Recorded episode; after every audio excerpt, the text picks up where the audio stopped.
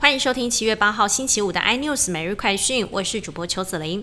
日本前首相安倍晋三今天在奈良市演说中，突然遇到持枪嫌犯从背后近距离袭击，安倍胸部中弹倒地流血，失去意识送医。随后传出他心跳停止，院方用医用直升机把他送到另一家医院继续抢救。安倍晋三遭袭击的消息一传出来，人在山形县的现任首相岸田文雄紧急取消行程，赶回首相官邸，同时官邸也成立对策室处理。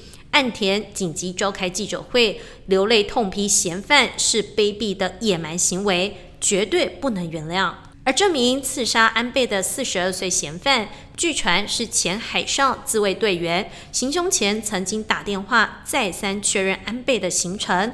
枪击案发生之后，也立即被压制逮捕。嫌犯坦诚对安倍有强烈不满，才引发杀机。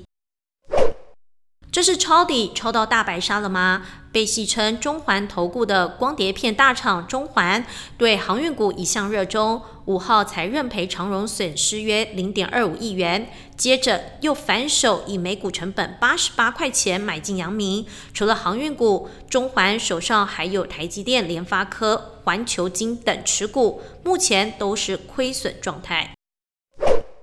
南韩第一家庭又惹争议，总统尹锡悦参加北约峰会，没想到被南韩媒体发现，竟然有一般民众共乘总统专机。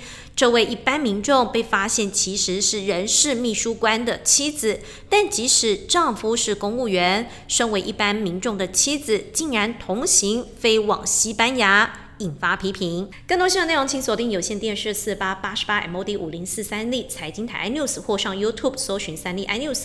感谢台湾最大 Podcast 公司声浪技术支持。你也可以在 Google、Apple、Spotify、KK Bus 收听最新 iNews 每日快讯。